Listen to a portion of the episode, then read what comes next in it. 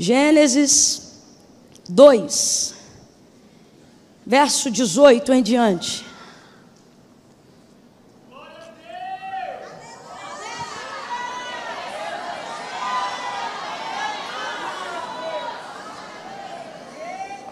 Ah, Jesus, obrigado.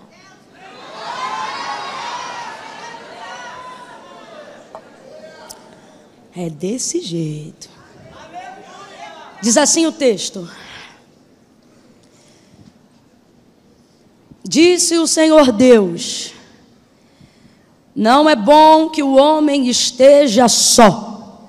Far-lhe-ei uma adjutora que lhe corresponda. E havendo, pois, o Senhor Deus formado da terra todos os animais do campo e todas as aves do céu, trouxe-os ao homem para ver como ele lhe chamaria. E tudo o que o homem chamou a todo ser vivente, isso foi o seu nome. Assim, o homem deu nome a todos os animais domésticos, às aves do céu e a todos os animais do campo.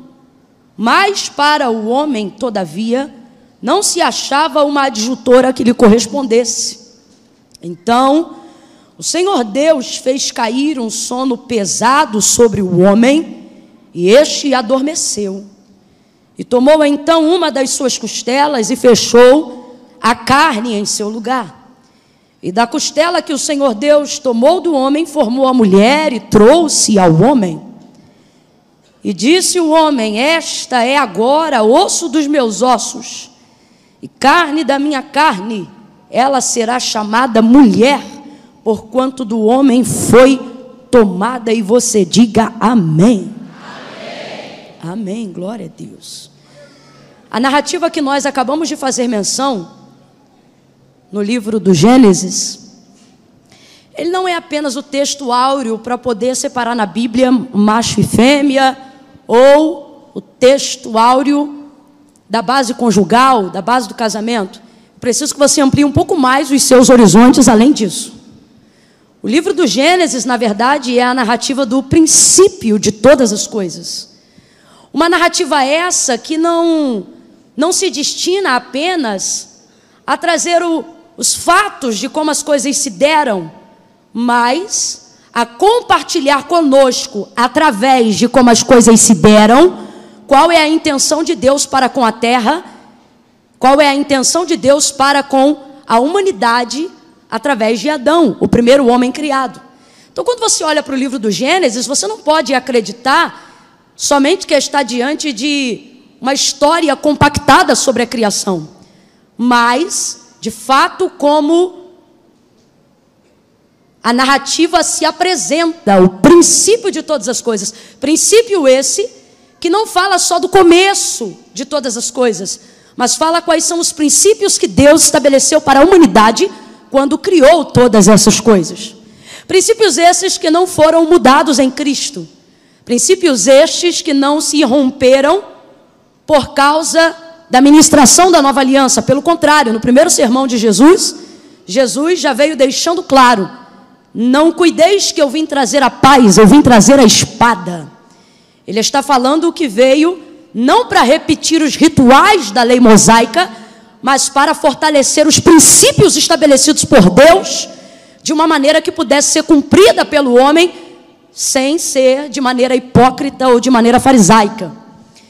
Futuramente, Jesus vai dizer categoricamente, quando vai ser assunto aos céus, para um dos seus discípulos, ou dois dos seus discípulos, quando ele está diante de Filipe e ele diz que vai para o Pai. E então ele diz: Mostra-nos o Pai. E Jesus responde, mostrando que não há incoerência nenhuma entre o Pai e o Filho. E isso estabelece também os princípios da vontade de Deus do pai se manifestando no filho, quando então ele lhe responde: Ora, você ainda não vê o pai? Pois quem vê a mim, vê o pai. E quem vê o pai, vê a mim. Então você não pode descartar os princípios que são estabelecidos para nós, daquilo que está escrito no livro do Gênesis, acreditando que isso não é mais uma realidade ou não é algo que não se manifeste em Cristo na ministração da nova aliança. E o que é que nós vamos observar aqui? Princípios de Deus, que dos quais, se eu me interessar em obedecer, eu farei com que seja inevitável a bênção de Deus sobre a minha vida. Por quê? Porque Deus me fez para ser feliz com Ele, Deus me fez para ter uma vida abundante. Quando Jesus chega, ele chega desfazendo as obras do diabo, diz o texto: para isto se manifestou o Filho do Homem, para desfazer as obras do diabo. Concomitante a isso, ele dá continuidade à sua obra aqui na terra. E ele diz: Eu vim para que tenhais vida e a tenhais em abundância. Primeiro princípio que nós precisamos compreender na criação de Deus, quando realizou a humanidade em Adão, é compreender que Deus nos fez para sermos plenos. Plenamente felizes, plenamente satisfeitos, plenamente bem-sucedidos. Eu não estou dizendo que tudo isto vai dar certo, pelo contrário, Jesus disse: No mundo tereis aflições, mas tem bom ânimo, eu venci o mundo. Eu não estou falando sobre ser rico todo dia, eu não estou falando sobre não ficar enfermo, eu não estou falando sobre não ter processo de dor, eu não estou falando sobre ficar angustiado, sobre não ficar angustiado. Eu estou falando do que Paulo falou sobre em Cristo e atendendo os princípios de Sua palavra, alcançar um nível de contentamento tão alto, tão alto, tão alto, tão profundo, tão profundo, tão profundo, tão profundo, a ponto de chegar em minha vida e repetir as mesmas palavras do apóstolo: sei está em abundância abundância e também sei está em escassez.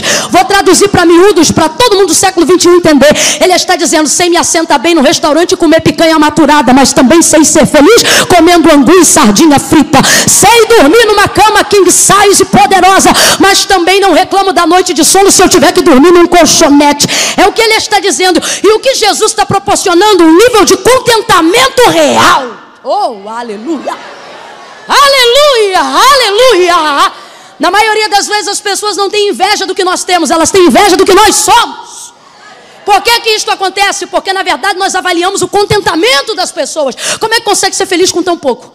Como é que consegue sorrir tendo tanta luta? Como é que consegue ir para a igreja tendo uma casa tão contrária à realidade da promessa? E as pessoas se inspiram e às vezes até invejam pessoas assim, pessoas que não dependem daquilo que têm para serem quem elas são. Que gente é essa? Gente que alcançou plenitude em Cristo, gente que alcançou contentamento em Deus. Oh, aleluia! Por exemplo, a gente tem necessidade, a fim de querer se tornar conquistador, em querer repetir o que Jesus repetiu, mas a gente coloca um acréscimo na Escritura Sagrada que na verdade não existe. Quando ele fala o que eu acabei de repetir aqui no versículo que diz: no mundo tereis aflições, mas tem bom ânimo. Eu venci o mundo. E aí a gente acrescenta: vós vencereis. Aonde que isso está na Bíblia? Não está. Camila não está, não? Não está. Ele disse: No mundo tereis aflições, mas eu venci o mundo. E o vós vencereis, Camila? Você que inventou isso. O que, que ele está querendo dizer? Se você quer se gloriar, se você quer se sentir vencedor, celebre a minha vitória. A vitória de Cristo sobre o pecado, a vitória de Cristo sobre o mundo, a vitória de Cristo sobre a morte. E por que, que as pessoas estão conhecendo Cristo, mas não estão conseguindo se alegrar? Porque elas querem utilizar Cristo como um departamento de serviços gerais. Para que Ele me faça sentir-me conquistador em cima daquilo que eu quero ter. Quando Ele está dizendo: se você soubesse que não precisava ter nada, só precisava me conhecer para saber que eu sou tudo que você precisa ter para ser feliz. É isso que o texto está dizendo, e é desta plenitude que Deus me trouxe aqui nesta noite para falar. Eu vou contar de um a três, e quando eu disser três, você vai pegar a mão de alguém aí do seu lado, e se ele estiver bambeando de sono, você vai dar uma sacudida nele. Eu conto um, pegue na mão dele aí agora. Ou quando eu disser três, você vai liberar uma palavra profética. Não é uma palavra de Camila, é uma palavra profética, uma palavra bíblica, uma palavra sagrada, uma palavra que não volta vazia antes vai e faz aquilo que lhe apraz. Quando eu disser três, você vai liberar a seguinte palavra: plenitude te espera. Qual é a palavra? Plenitude Dois e meio, sacode ele, sacode ela, sacode.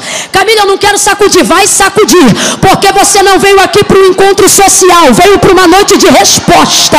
E Deus vai te sacudir. Dois e meio, olha para ele ou para ela. Três, diga plenitude te espera. Você não termina 2019 com sentimento de frustração. Você termina com sentimento de contentamento. Quem acredita nisso, reage em gratidão a esta palavra. Plenitude te espera. Abundância de alegria. E alguém vai perguntar: por que está feliz? Ganhou na loteria? Não sou crente. E por que está feliz? Porque ganhou uma mansão? Não, estou no reino de Deus. E por que está feliz? Já mora na casa própria? Ainda não, de aluguel, mas no meu coração eu entendi. Eu tenho uma morada, eu tenho um quarto, eu tenho contato com o Senhor. Eu não me alegro apenas com coisas terrenas, porque o reino de Deus oh, não é comida nem bebida, mas justiça, paz e alegria, alegria, alegria, alegria, alegria, alegria, alegria, alegria, alegria, alegria no Espírito Santo. Rabadai de Eu vim profetizar um tempo de, de plenitude. Oh, Oh, eu vou falar de novo, irmão. Crede em Deus e estareis seguros. Crede que eu vim nesta noite como profeta e prosperarei sobre o que eu liberar aqui em cima. Oh, aleluia! Aleluia! Um tempo de plenitude te espera. Um tempo de contentamento te espera. Um tempo onde as coisas não vão precisar mudar para você mudar. Um tempo onde as coisas não vão precisar melhorar para você melhorar. Oh, aleluia! Aleluia! Oh, aleluia! Primeira coisa que eu preciso compreender: um princípio estabelecido pelo próprio Deus é que nós sabemos que Ele é bom. Então, se Ele é bom, tudo que Ele faz é bom. Tudo que Deus faz é bom. Ah!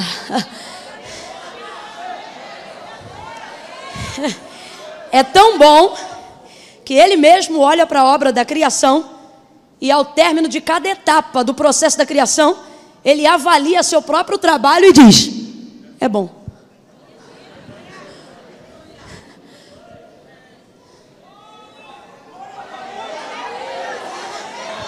Primeira coisa que eu preciso entender é que tudo o que Deus faz é bom. Enquanto Deus trabalha, é bom. Nós temos cinco versículos no capítulo 1 do livro do Gênesis. Quando a terra era sem forma e vazia, e o Espírito de Deus se movia sobre a face das águas. O Espírito de? Deus. Espírito de Deus, não é do Satanás, não, de Deus. Por que você está falando isso, Camila? Porque o texto diz sobre um caos, sobre uma má formação, ou melhor, sobre formação alguma, né? Sem forma, vazia, no limbo de trevas profundas, mas o Espírito de Deus estava lá. Duas verdades a gente já avalia, não é o ponto principal, mas é bom dar uma pincelada. Primeiro, não há trevas profundas das quais Deus não, tem, Deus não tenha poder de ir lá.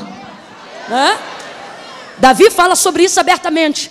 Ele disse assim: Para onde eu me esconderia da tua presença? Ou para onde eu fugiria do teu olhar? Se eu colocar a minha cama no mais profundo abismo, ali o Senhor está. Se eu subir até a mais alta montanha, ali o Senhor também me vê.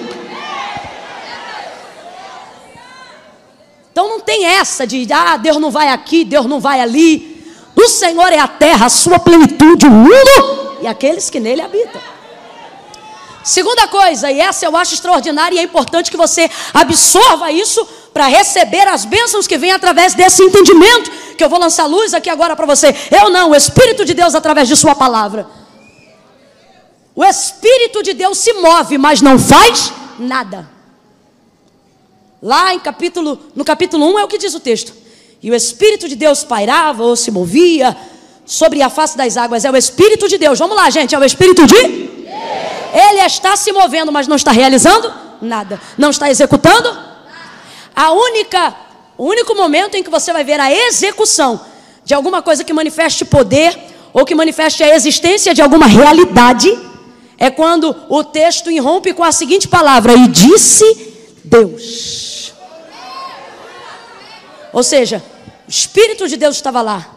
E ele até se movia, mas ele só realiza mediante a sua palavra. Segunda coisa, pode ser do manto, do remanto, do profundo, do escondido, do ré, do prado, chá. Pode ter o Espírito de Deus na vida. Se não tiver palavra, vai rodar e não vai acontecer nada, vai pular e não vai acontecer nada, vai marchar e não vai acontecer nada, vai subir monte e não vai acontecer nada, vai vigiliar, amanhecer na consagração, entrar no culto da tarde, virar na noite, entregar na madrugada e não vai acontecer. Porque mover sem palavra não manifesta a realidade concreta. O texto diz: E disse Deus. Aí é a palavra, irmão. Aí é palavra. E está na hora da gente parar de tratar a palavra como se fosse uma coisa de luz espiritual. E está na hora da gente começar a entender que palavra manifesta a realidade. Que céus e terra passarão e a palavra de Deus é mais concreta e mais forte do que o chão que segura a cadeira que você está sentado. João capítulo de número 19, a palavra de Deus se manifesta até na morte de Jesus. Morto, morto reage? Morto se defende? Morto argumenta? Na hora do Calvário, Jesus entrega a sua vida. O texto diz: entregou o seu espírito. Disse: Pai, está consumado. E tendo dito isso, deu o último suspiro. Morreu. Jesus está morto. Morto. João diz assim: Eu sou João que vi isto e testifiquei, para que vocês creiam também que o testemunho é verdadeiro daquilo que eu vi. Trocando para miúdo, João está dizendo que eu estou falando para vocês, ninguém me contou, não, eu estava lá. Aí ele diz assim: E estando lá eu vi. Pegaram então dois pedaços de madeira, a grosso modo, algumas, algumas, algumas é, interpretações vão dizer porretes e outras vão dizer outras palavras que para a gente aqui é palavrão. E diz assim: E foram no da direita, que também estava morto, e arrebentaram as pernas do crucificado. E ele dependeu do madeiro, rasgou, joga na vala, porque criminoso no Calvário ou qualquer crucificado que foi está ali por um crime não tem direito a sepultamento, que sepultamento é o último ato de dignidade. Joga na vala do Gólgota. Fizeram a mesma coisa com o outro que tinha sido crucificado com ele. Aí chegaram no outro, né? E pá, arrebentaram ele. Aí João está dizendo: Eu fiquei até o final. É tão bom ficar até o final. E eu vi. Às vezes o que você vai ver durante não é bom. Mas é importante ficar até o final. Ele disse: Eu vi. Chegando-se, porém, a Jesus, vendo que já estava morto, não puderam. O texto não diz porquê, mas João traz a interpretação diante daquilo que ele viu. E ele diz assim: não puderam, não está dizendo que não tentaram, não está dizendo que não quiseram, está dizendo não puderam. E ele diz o porquê, ele diz: Eu estava lá e eu vi, porque sobre ele havia uma palavra que havia sido dita pela boca do profeta Isaías. O que, João? É o profeta Isaías. Como assim, João? Nós estamos falando de muitos e muitos anos que antecedem a manifestação de Cristo no ventre de Maria. Pois é, mas ele é específico e ele diz: Eu estava lá e eu vi. Não puderam, porque sobre ele havia uma palavra. Uma palavra de quando? De muito tempo. Quem sabe lá o dedo, lá. Quem não sabe, aprende agora. Olha para quem está ao teu lado e diz: Muito tempo. Não sabe, faz mímica. Vai, muito tempo. Não importa quanto tempo a palavra esteja sobre a sua casa, não importa quanto tempo a palavra esteja sobre o seu ministério, não importa quanto tempo a palavra esteja sobre a sua vida, não importa se a palavra foi liberada na vida da sua avó para os seus dias, não importa. Olha de novo e diz: muito tempo. Bora pessoal aí do fundo no paredão, diga muito tempo. Ele disse: Eu sou João, vi e testifiquei. Chegando-se, porém, a Jesus, como que visse que estava morto, não puderam. Foi Jesus que se defendeu? Foi Jesus que argumentou? Foi Jesus que se protegeu? Quando você tem palavra, quando a palavra de Deus está sobre você, quando você recebe de Deus uma palavra e você diz é minha, ou oh, você pode estar vivendo um momento como de Cristo, qual neutralizado de ação. Você está no vento, mas não pode se mexer. Está na prova, mas não pode falar. Está no meio da fofoca, mas não pode se defender. Vai ver quem se levantou contra você é maior do que você. O vento está soprando e você tem que ficar quieto. Jesus está dizendo para alguém: fica tranquilo. João está dizendo para alguém hoje: fica tranquilo. Porque a palavra de Deus vai se manifestar quando você não puder se manifestar. Vai te defender quando você não puder te defender. Vai te proteger quando você não puder se proteger. Ela não vai deixar te quebrar. Nem sabia que ia entrar nesse tópico, mas eu estava sentada ali e Deus me disse assim: diga para o meu povo que eles não serão quebrados. Oh, sacode a mão de alguém se você acredita e diga: você não vai ser quebrado, não vai ser quebrado, oh, não vai ser quebrado. Oh, o sistema pode te apertar, o governo pode oprimir, as leis podem mudar, o clero romano, o sistema de Herodes pode vir. Deus trouxe a gente aqui para dizer: quem sustenta a igreja não é o governo, quem sustenta a igreja não é o legislativo, quem sustenta a igreja não é o judiciário, quem sustenta a igreja não é o executivo. Sobre nós há uma palavra. Ele disse: tendo pouca força, guardaste a minha palavra, mas não negaste o meu nome. Eu também te guardarei. Está guardado, está guardado, está guardado. Está protegido. Rabacandalai. Aleluia! Celebre com glória a Deus e aleluia!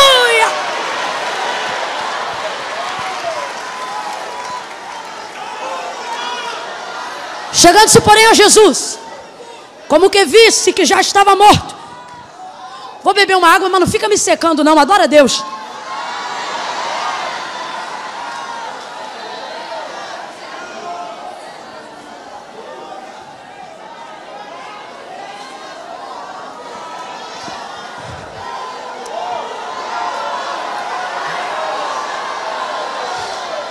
Espírito Santo de Deus trouxe algumas mentes aqui para ativar a memória de vocês. Gente que está dizendo, eu pensei que fulano ia me defender. Eu pensei que o outro ia me emprestar o dinheiro.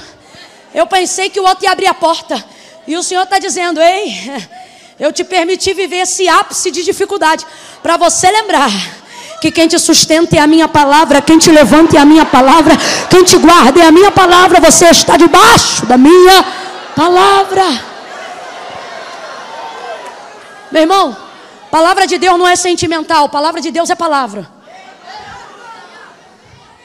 Chegando-se, porém, a Jesus, como que vissem que já estava morto, não lhe puderam quebrar as pernas. Disse João, porque sobre ele havia uma palavra dita pela boca do profeta Isaías, que dizia: nenhum dos seus ossos será quebrado.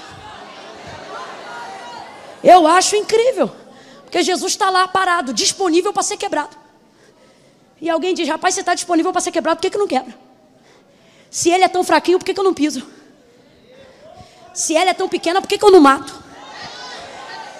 Ela serve o Deus dela com adoração, eu sirvo meu Deus com sangue. Por que, que ela não morre?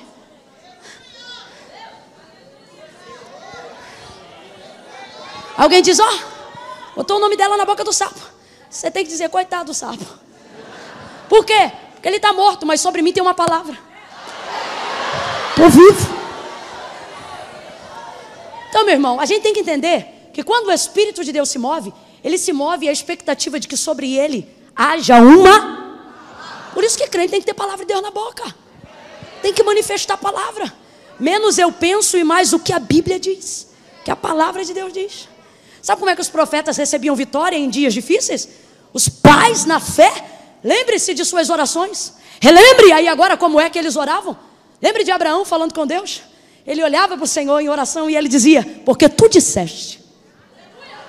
Que é isso, Camila? É jogar Deus na cara? Não. Jogar, jogar na cara de Deus? Não. Eu só estou lançando sobre ele a sua. A gente só quer orar sobre coisas nossas e o Senhor está dizendo: Eu não reajo a você, eu reajo a minha ah, porque eu já ouvi que Deus é fiel e não pode negar-se a si mesmo. Exatamente, não é sobre você, é sobre a sua. Dele, nele, por ele, para ele, são todas as. Quando você entender que você não é o centro do reino, o reino se move em direção a você. É sobre ele. Camila, quando Deus faz algo por mim, ele está pensando em quem? Nele. E se você tem problema de entender isso que eu estou falando agora, já mostra que você não está entendendo que é Deus. Você acha que conheceu a Deus e que Deus tem que servir você. Desculpa, mas eu vou falar rasgado. Deus está dizendo: Eu não sirvo você, eu sirvo a minha. Então, se você quer ser servido de mim, aprende aí. Se vós estiverdes em mim e as minhas palavras estiverdes em vós, pedireis o que quiserdes no meu nome, será feito. Aleluia! Oh, aleluia! Oh, aleluia! Julgos antigos serão quebrados nesta noite pelo poder da Sua palavra. E disse Deus: haja luz. E houve luz. Essa palavra não volta vazia, antes vai, faz aquilo que lhe apraz. Disse Deus: haja luz e houve luz. Eu tenho visto as pessoas deixarem de viver uma vida de plenitude, de contentamento, de fartura de alegria, de justiça, de provisão no reino de Deus. Porque com o passar do tempo, elas desenvolveram a ideia de que a fé delas dá para Deus poder para fazer coisas. Ouça. Não é que não tem fé, mas é que usa a fé como mola propulsora para dar para Deus poder de fazer coisas. Deus não precisa da minha fé para ter poder de fazer coisas. Não, Camila, não. Com todo respeito a você e a sua fé, Deus não depende da sua fé para nada. Quando você crê, Deus é, e se você é ateu, Deus continua sendo. Quando você crê, Deus pode, e se você é incrédulo, Deus continua podendo. Se você acredita, Deus faz. Se você não acredita, Deus também na vida de outra pessoa. Mas faz. Porque a minha fé não dá para Deus o poder de fazer nada. Por exemplo, estamos falando dos princípios de Deus. Gênesis capítulo de número 1. Aonde você vê manifestação de fé para execução ou para manifestação da criação em Gênesis 1. Fala para mim quando, quando o texto diz assim: e disse Deus: haja luz. Quem foi que disse? Está ligado. Quando o texto diz: e disse Deus: haja luz. Quem foi que disse? Eu creio. Ninguém. Vamos ser honestos. Não falo o que eu quero ouvir, não. Falo o que está escrito. Há manifestação de fé para a criação de Gênesis 1? Não. Porque a Bíblia é fiel e a carta aos Hebreus diz: Porque céus e terra não foram feitos de prova aparente do que se vê, mas foram criados pelo poder da fé? Não, pelo poder da Sua palavra. Camila, você está dizendo que eu não tenho fé, que eu não tenho que ter fé? Não. Eu só estou dizendo que você tem que colocar a fé no lugar certo. Sua expectativa tem que estar na palavra que Deus liberou sobre você, tem que estar no Deus que liberou a sua palavra. Só para a gente ratificar, não é o, o principal, não vou me reter aqui, mas alguém precisa dessa libertação de conhecimento para receber o restante. Jesus chega na casa de Marta quatro dias depois da morte de Lázaro. Ele já havia dito para os discípulos quando o incentivaram ir até a sepultura ou até Betânia: Lázaro, nosso amigo, dorme, mas eu vou despertá-lo. Como da última vez que os discípulos tinham saído de lá, saíram quase que a pedrada e a paulada, não queriam voltar. Então disseram: Jesus, se dorme, deixa ele descansar. A gente é demais. Aí, Jesus fala categoricamente e abertamente, porque eles não entenderam. E diz assim: Lázaro está morto, mas eu vou ressuscitá-lo. Quando Jesus diz eu vou fazer, irmão, considere. Então vamos lá. Jesus dependeu do ânimo dos discípulos para ressuscitar Lázaro? Não, ele disse: está morto, mas eu vou. Ele não disse João vai, ele não disse Pedro vai, ele disse eu vou. Se vocês não forem, eu vou. Se vocês não crerem, eu vou. Se vocês apoiarem, eu vou. Se vocês não apanharem, eu vou. Eu vou. Mas ele incentiva os discípulos. Ele diz: Olha, mas eu não fui até agora para que o meu Pai seja glorificado. Jesus anima eles. Aí eles vão todos. Quando Marta fica sabendo, Marta é uma mulher bem informada, que Jesus está chegando e encontra ele do lado de fora da porta da aldeia de Betânia e já responsabiliza ele pela morte de Lázaro. Se tu estivesses aqui, o meu irmão não teria morrido. Conjugação verbal de Marta está no tempo passado. Vamos lá, gente, preciso saber que você está comigo. Conjugação verbal do tempo de Marta está no se tu estivesses aqui, meu irmão não teria morrido. Eu costumo dizer que se no obituário de Lázaro o campo, causa da morte, fosse preenchido por Marta, ela diria: ausência de Jesus. Ela responsabilizou ele pela morte de Lázaro. Se tu estivesses aqui, meu irmão não teria morrido. Aí Jesus não depende de Marta para ressuscitar Lázaro. Porque antes mesmo de sair de onde estava, ele disse: Eu vou ressuscitar Lázaro. Mas ele não vai para a sepultura sem antes dialogar com Marta. Podia ter deixado ela falando sozinha, mas não. Ele vai lá corrigir o tempo verbal de sua fé. Ah. Ele chega para Marta e diz: Marta, teu irmão vai ressuscitar. Aí o que, que Marta faz? Pega a fé do passado e joga no futuro. E fica Jesus lá corrigindo a fé dela. Por quê? Porque fé no passado não muda. Se tu estivesses aqui, sabe o que ela está dizendo? Eu queria que tu estivesse aqui antes. Eu queria que tu estivesse aqui. Camila, será que eu tenho fé? Como Marta tem, a pergunta é: está conjugando no tempo certo? Está manifestando a palavra no tempo certo? Ouça isso, por favor. Ouça isso, por favor. Se tu estivesses aqui, meu irmão não teria morrido. Sabe o que ela está dizendo? Queria que tu estivesses aqui antes. É gente que está hoje aqui, tem palavra, tem Jesus, tem vida com Deus, mas só manifesta a fé no tempo errado, dizendo: Ah, se eu tivesse conhecido Jesus mais cedo. Ah, se eu tivesse casado com fulano ao invés de ciclano. Ah, se... ah, se eu tivesse tido um filho só ao invés de dois. Ou ah, se eu tivesse tido quatro ao invés de três. Ah, se eu tivesse, se eu tivesse casado primeiro para engravidar depois. Ah, se eu não tivesse engravidado solteiro. Jesus está aqui agora, mas você só conversa com ele sobre o que ele não fez, sobre o que você não fez, sobre aonde ele não foi, sobre o que não aconteceu. Tem fé, mas só conjuga ela no e fé no passado não serve para Aí Jesus não depende de nada, nem de Marta para ressuscitar a fé de Lázaro. Perdão, nem da fé de Marta para ressuscitar Lázaro. Mas ele olha para ela e diz: Marta, olha ele corrigindo a fé, teu irmão vai ressuscitar. Ela, de vez dizer, yes, ela diz, eu sei. No contexto do grego, poderia ser substituído por eu creio. Ou seja, tem fé, tem ou não tem? Tem ou não tem? Mas está conjugando no lugar errado. Ela diz, eu creio, eu sei, naquele grande dia. Aí tira a fé do passado e joga para o. Camila, mas não está certo, não? Está certo, não. E eu vou te explicar por que não está. Se eu dissesse assim para você, me diga aí uma promessa que Deus te fez, uma palavra de Deus que há sobre a sua vida. Você teria obrigatoriamente que acessar uma memória do seu? Vem comigo, gente, sem preguiça, estou contando com a tua inteligência. Se eu te pedisse aí, me diga uma palavra que Deus liberou sobre a sua vida. Obrigatoriamente, se você tem uma palavra, uma promessa, você teria que acessar uma memória que estaria no seu passado. Mas não seria problema visitar uma memória do meu passado, porque toda palavra que Deus liberou sobre o meu no meu passado me projeta para o futuro. Então eu vou lá, lembro do que Deus falou, e acredito no futuro, sim ou não? E por que que não acontece? Se eu creio. Por que que não acontece? Se eu tenho palavra. Ah, Camila, porque não é no tempo de Deus. E se eu disser que o nome de Deus é já? E se eu te disser que você está acostumando, acostumado a dar essa resposta, porque você é o presente.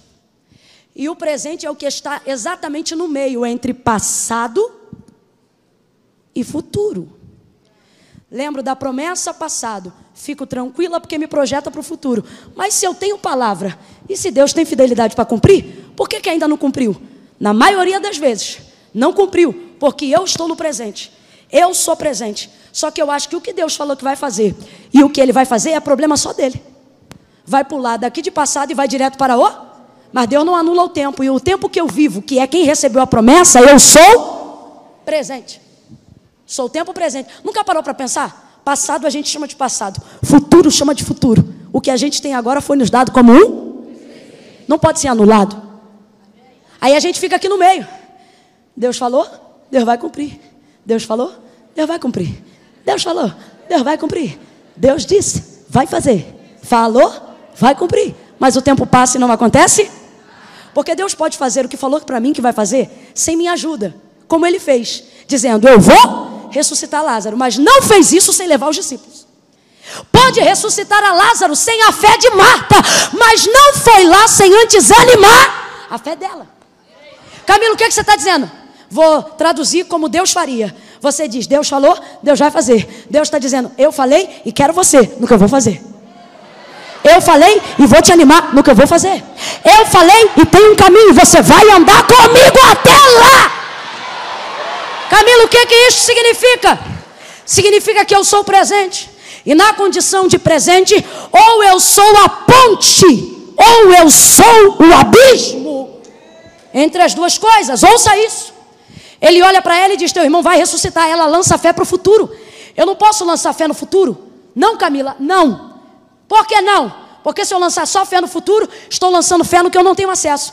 Uma fé tardia não é fé, é constatação. Fé verdadeira tem que ser agora. Vai ouvindo aí. Aí Jesus laça a fé dela do futuro e traz para o presente. Ele olha para ela e diz assim: Marta,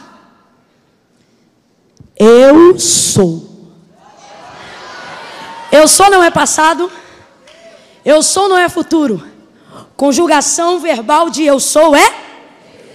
E ele é o único que pode conjugar a vida no tempo que ele quiser. Porque, como disse Tiago e João, ele é o mesmo ontem, hoje. Ele poderia ter olhado para Marta e poderia ter dito: Marta, eu fui a ressurreição e a vida. Poderia ter dito. Porque a Bíblia diz que o cordeiro já estava preparado antes da fundação do mundo. Que é isso? Tipologia de sacrifício. Para Deus as coisas não serão, para Deus as coisas já são, ainda que você não veja. Ele poderia ter dito: Eu fui como manifestação do cordeiro, tipologia sacrificial. Poderia ou não poderia, gente? Poderia ou não poderia, gente? Abra a boca que se eu estou resfriada, você vai falar também. Poderia ou não poderia, gente? Poderia. Mas não. Ele poderia ter dito, Marta, eu serei. Como evidência do Calvário que ainda se seguiria a ressurreição e a vida. Ele poderia ter ido no futuro, ele no passado, ele poderia ter conjugado no futuro, mas Marta não mexe no passado. E nem tem acesso ao futuro, porque a vida do homem é um sopro. Ele olha para ela, laça a fé do passado, laça a fé do futuro e coloca a fé no presente. E conjuga para ela dizendo: Marta, eu sou. Gente, quem entende isso, glorifique a Deus. Ele está dizendo, Marta, entenda uma coisa, minha filha. Aquilo que eu não fiz no seu passado não me impede de fazer o que eu estou para fazer agora. Marta, eu sou. Eu sou. Está na hora da gente aprender a conjugar mais a nossa fé no tempo presente. Está na hora da gente crer que o Deus de Abraão, Isaac e Jacó também é o meu Deus. Eu sou. Manifestação da palavra eu sou. Ah, eu me lembro dela no meio da saça fumegando. Quando Moisés diz assim: Mas quando eu chegar lá para libertar o teu povo e eles me perguntarem que Deus me enviou, o que eu respondo a eles? O Senhor disse: diga para eles que o eu sou te enviou a eles. O que é eu sou? É a lembrança da memória, da aliança que ele fez com Abraão. Gênesis 12, quando o Senhor se manifestou a Abraão, o que ele disse? Abraão, eu sou. Perdão, 17. Abraão, eu sou. Então, se eles ouvissem Moisés dizer, eu sou, eles entenderiam: é o Deus dos nossos pais, é o Deus de Abraão, é o Deus de Isaac, é o Deus de Jacó. Não, você não entendeu. Moisés está entendendo, e eles entenderão o seguinte: o Deus do passado, o Deus de Abraão, o Deus de Isaac, o Deus de Jacó, 400 anos depois se manifestou de novo, no tempo presente, para nos tirar dessa terra. Outro entendimento para a compreensão do eu sou. Eu sou. E o que seria eu sou? Poderia ter dito eu sou girê. Provisão, sou Nissi, bandeira. Sou Shalom, sou paz. Sou Sabaó, sou guerra. Sou Dequenu, sou justiça e equidade. Tantos nomes. Sou Rafa, vai lá e diz que eu curo. Tanta coisa, mas ele não resume. Ele não terceiriza, ele não, ele não, não não divide. Ele diz: vai lá e só diga que eu te enviou a eles. Mas eu sou o quê? Filho, eu sou tanta coisa que não é numa conversa de uma hora de sassa que você vai saber quem eu sou. Eu sou o quê? Vou traduzir o eu sou no deserto. Eu sou sandália que não acaba, eu sou roupa que não gasta. Eu sou coluna de fogo durante a noite, eu sou nuvem de glória ao redor do arraial durante o dia. Eu sou água que sai da rocha, eu sou azeite que jorra da pedra. Eu sou vento que sopra, eu sou. Eu sou quem derruba Faraó, seu cavalo e o cavaleiro. Eu sou aquele que te dá vitória sem espada. Eu sou aquele que te protege sem escudo. Eu sou o que você precisar que eu seja. Na hora que você precisa que eu seja. Eu sou o socorro presente na hora da angústia. Oh, mas o que é, Camila? Eu sou o Alfa e o Ômega, o primeiro e o último, e quero trabalhar com você no meio. Eu sou. Ah, Camila, mas a minha situação é muito complicada. Levanta então a tua mão. Oh, e receba isso. É complicado porque meu filho está no crack. É complicado porque meu marido saiu de casa. É complicado complicado por causa disso e daquilo. O Senhor te trouxe aqui para te dizer, ainda antes que houvesse dia, Ele está dizendo, entre o que aconteceu antes e o que está para acontecer depois, eu sou, e ninguém há que possa fazer escapar das minhas mãos, agindo eu. Deus está dizendo, hein? Oh, aleluia. Se é para aplaudir, aplaude todo mundo junto com vontade. Ele está dizendo a alguém hoje aqui: não fique preso no que te aconteceu ou no que deixou de acontecer no seu antes, no seu passado. Nem deixe a ansiedade comer o teu estômago com o que você imagina que vai acontecer depois. Use toda a palavra que eu te dei e manifeste a sua fé agora.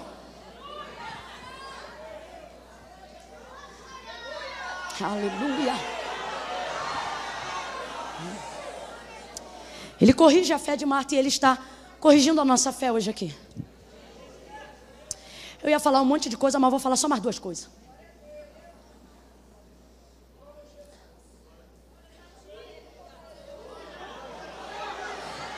Quando a palavra se manifesta e disse Deus haja luz, e houve luz, fica claro que Deus não precisa da minha fé para fazer, mas não significa que Ele não está disposto a me animar antes de fazer.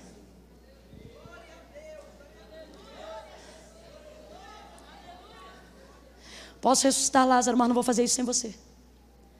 Por quê? Porque eu preciso de você? Não, porque você precisa ver o que eu vou fazer. Isso cria em mim um entendimento de qual é o princípio da fé. O princípio da fé não é fé, o princípio da fé é palavra. Então, se quiser ter fé, vai ter que aprender a ouvir a, absorver a e acreditar no pregador? Não. Acreditar na? Aí você vai desenvolver uma fé. Uma fé tão extraordinária que me faz chegar a esse entendimento. Que eu não preciso, que Deus, perdão, não precisou de fé para Gênesis 1. Crendo ou não crendo, Deus fez. Agora, eu preciso de fé para crer em Gênesis 1. Ou seja, Deus não precisa da minha fé para fazer nada. Eu preciso da minha fé para receber o que ele já fez. Que ele já decidiu. Então você tem que corrigir a sua fé. Não é que você não tem fé, mas está colocando ela no lugar errado. Por exemplo, a palavra de Deus sobre a minha vida não depende da sua fé para ela acontecer, depende da fé que eu tenho na palavra que eu recebi.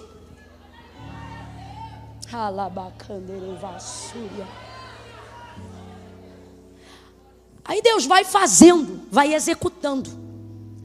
E ao processo do término de cada etapa da criação, o texto diz assim: E disse Deus, ou melhor, e Deus viu que era bom.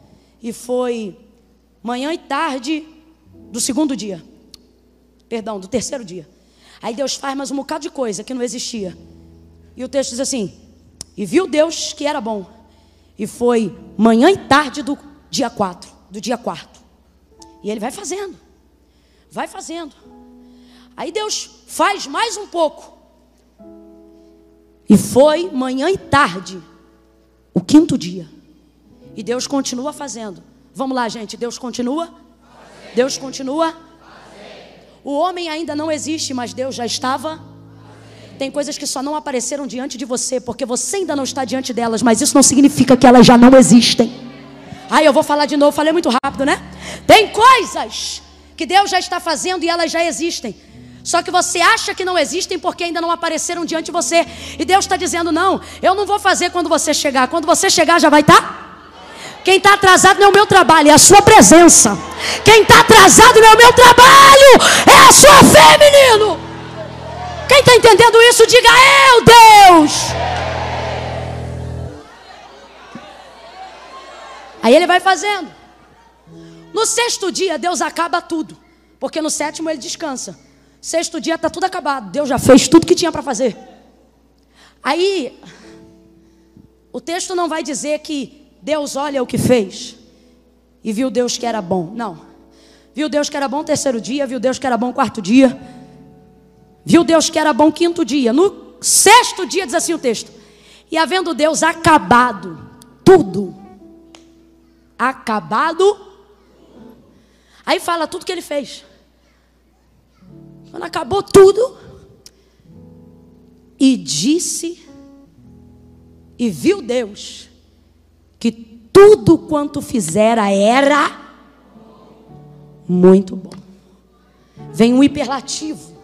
Camille, tem diferença? Tem diferença. Tem diferença. Às vezes você vai numa festa e aí, como é que foi a festa? Foi boa. Foi boa. E às vezes você vai numa festa e aí, como é que foi a festa? Mano, você está louco. Foi muito boa. Alguém vai dizer, e aí, doido, saiu do trabalho, foi pro culto, e aí, o culto foi bom? Você vai chegar em casa como, irmão? Manifestando palavra para tudo que é lado. Não vai nem dar tempo, porque quando alguém perguntar, e aí, o culto foi bom? Você vai dizer, chapa! Foi muito bom. Aí o texto diz: E viu Deus que tudo quanto fizera era. Era. Muito bom. Por quê? Porque enquanto Deus faz é bom, mas quando ele acaba, fica. Pera, pera, pera. Aí a gente leu Gênesis 2, 18. E disse Deus: Não é bom que homem esteja só. Que isso, Camila? É a quebra de um princípio? Porque nós acabamos de admitir e abrimos toda a narrativa do contexto da criação para entender que tudo o que Deus faz é. Quem foi que fez primeiro o homem, como disse o apóstolo Paulo, para só depois, em seguida, fazer a mulher? Quem decidiu fazer assim foi? E Deus erra? Deus falha? Então, como é que ele faz uma coisa e diz que essa coisa não está boa? E disse Deus: Não é bom que o homem esteja. Só que Deus conjuga as coisas no tempo certo. O texto não diz assim, aonde nós lemos: Não é bom que o homem seja, porque ser é característica permanente, e está é advérbio de tempo. Deus diz: não é bom que o homem esteja. Vamos embora, gente. Não gostava da aula de português, né? Não é bom que o homem esteja. Esteja característica temporária, não é permanente. Você não passa por alguém no meio da rua e dizia aí, como é que você é? Não. Você dizia aí, beleza, como é que você? Porque estado é temporário, pode estar bem, pode estar mal, pode estar por baixo, pode estar por cima porque é temporário. Pode estar chovendo, pode estar calor, pode estar frio. Deus não está dizendo não é bom que o homem seja, Ele está dizendo não é bom que o homem. Nas entrelinhas, Deus está dizendo não está bom, mas você não precisa se entristecer, porque significa que se não está bom, e se eu parto da premissa que tudo que eu faço é bom, só significa uma coisa: que essa situação adversa é uma questão de.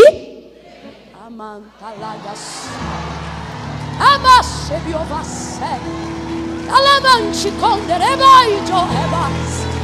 Elevarai jo menegia sebrioria. Ei, que anterrabassuri rebaio. Me dá sua mão, moço. É uma questão de tempo. Segure a mão de alguém como eu seguro a mão desse rapaz. Ministre sobre a vida de alguém aí agora.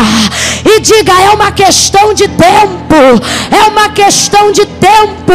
Diga: se não está muito bom é porque Deus ainda não acabou.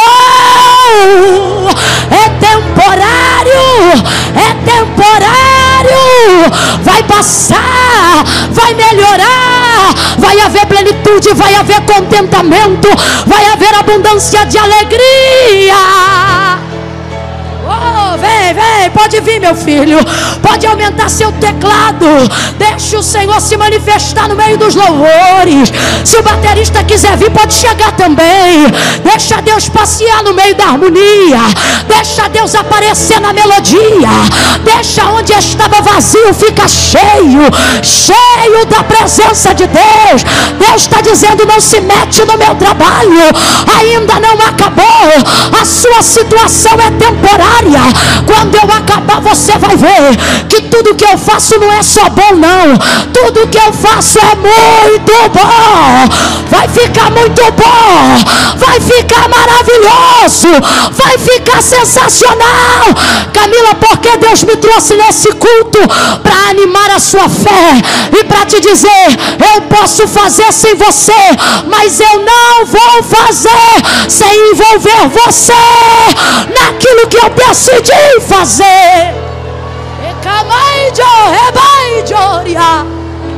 Gente, eu tinha visto um baterista. Eu tinha visto. Não tem um baterista?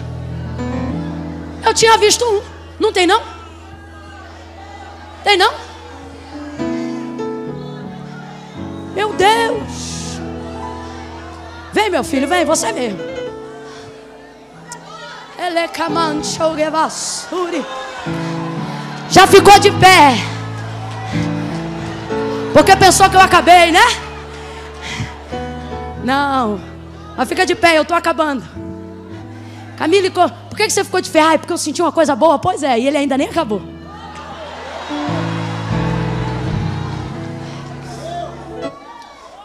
Olha isso.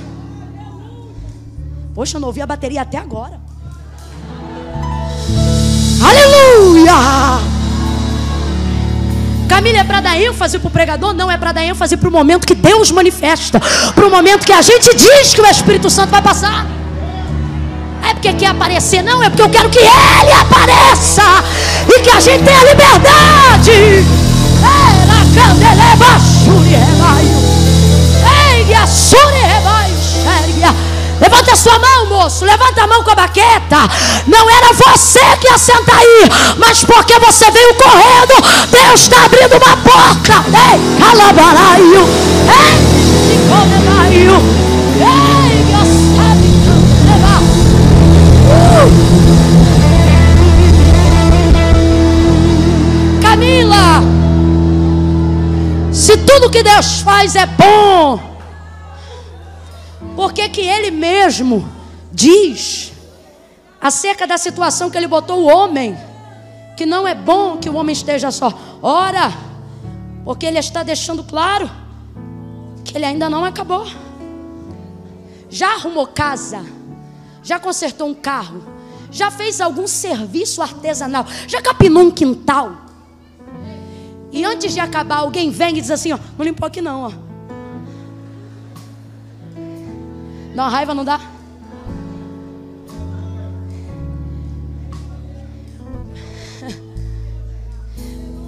Tá, tá pintando um negócio, tá desenhando um negócio, e alguém já diz: Olha, tem que fazer isso assim, assim. Calma, eu ainda não acabei. Não é assim que a gente responde? A vontade é dar um cascudo. A gente, calma, eu não acabei ainda. Ó, podia fazer isso assim, hein? Ó, oh, tinha que falar, calma. Alguém pode, no mundo do espírito, profeticamente liberar essa palavra e dizer para alguém: calma. Ele ainda não acabou. Calma. Calma, segura a onda.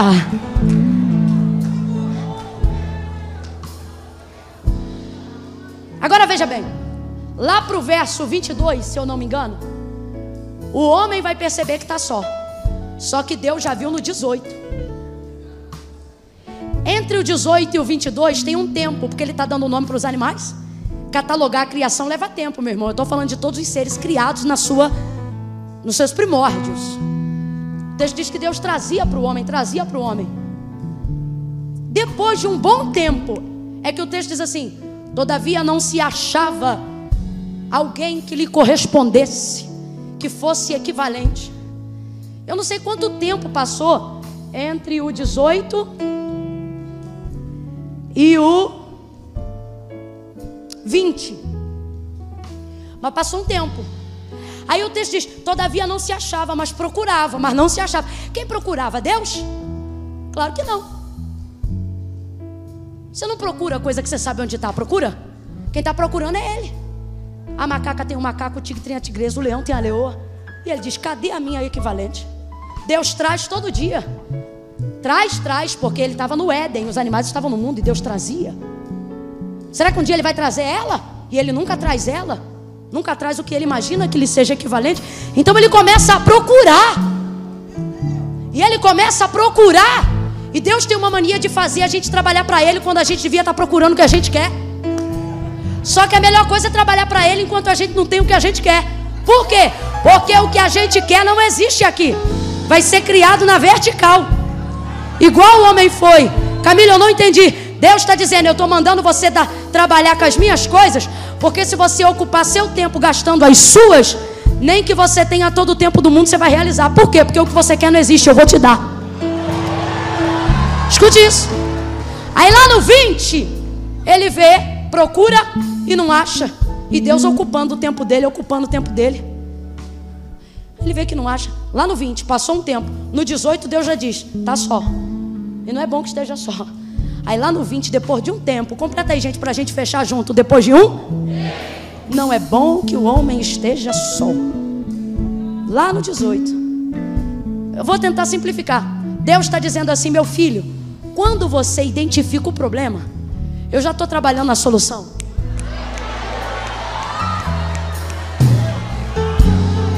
Deus está dizendo, oh, eu ainda não acabei não. Quando você identificar o problema, eu já estou mexendo, já estou movendo, já estou soprando, já estou trazendo.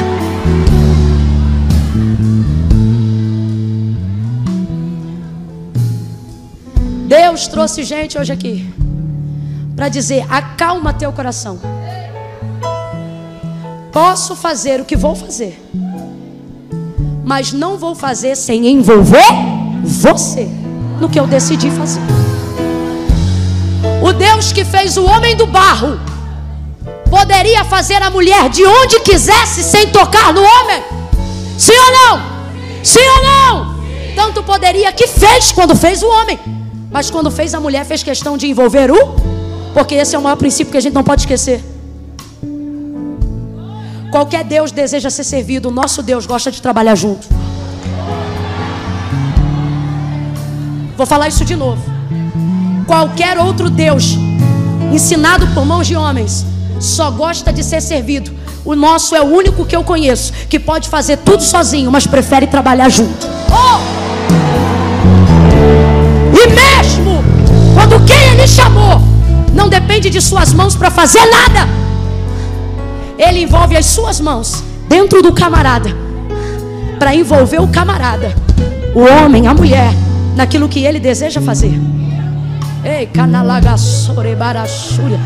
O que eu vou dizer agora eu nunca disse, mesmo já tendo interpretado o texto tantas vezes.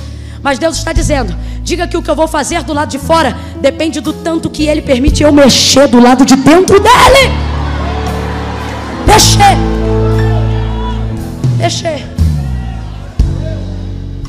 Aí o homem termina o texto dizendo: Esta afinal Afinal é termo do fim. Vamos lá, afinal é termo do Aí ele está todo alegre. Porque quando está ruim, o texto diz e disse Deus. Mas quando fica bom, o texto diz e disse Adão. Deus está dizendo: quando está ruim, eu me responsabilizo. Mas quando fica bom, eu deixo você falar o que eu fiz. Eu deixo você testemunhar. Quem vai testemunhar ainda em 2019? O que Deus vai fazer em 2020? Levante a sua mão aí agora. Levante a sua mão aí agora. Senhor, nosso Deus e nosso Pai, em nome de Jesus, aonde houver uma mão estendida agora, despedaça todo julgo, despedaça toda falta de entendimento, todo bloqueio psicológico, emocional, físico. Tira essa mente do passado, destrói a ansiedade do futuro e ajuda esse povo a liberar a palavra hoje, a receber a palavra agora a acreditar esta noite. Oh, é agora, é agora, é agora. O som está aqui. Em nome de Jesus, Senhor. Eu oro. Eu oro com a tua igreja agora e te peço. Aonde houver uma situação difícil, aonde houver uma circunstância desfavorável, renova a esperança desse crente renova a expectativa dele em ti. Ativa a memória dele acerca da tua palavra. Eu repreendo todo o princípio de Alzheimer. Está repreendido em nome de Jesus. Alzheimer da fé, Alzheimer da palavra que Deus liberou, seja diminuído, destruído, vencido e sem força. Tira esse crente do passado, meu Deus.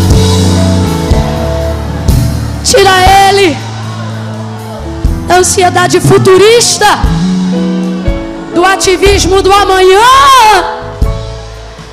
e vai trazendo paz.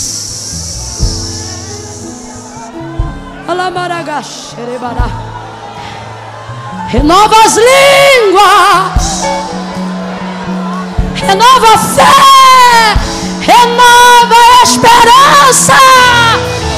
Oh, rebalacanderebarai.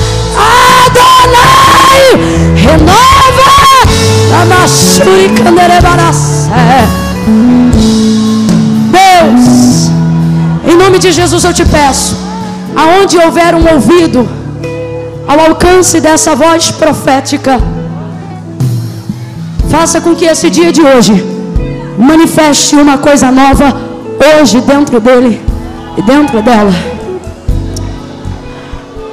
aonde eu vi a ansiedade, aonde eu vi a trauma do que passou, enche ele ou ela de fé e esperança, para crer que se não está muito bom, significa que o Senhor ainda não acabou, mas está se responsabilizando por esse tempo desfavorável.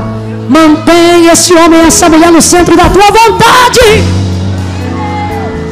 até que haja plenitude, contentamento e fartura de alegria. Eu oro assim com a tua igreja, em nome de Jesus. Bote a mão no coração, quem concorda comigo, diga amém. Ouça.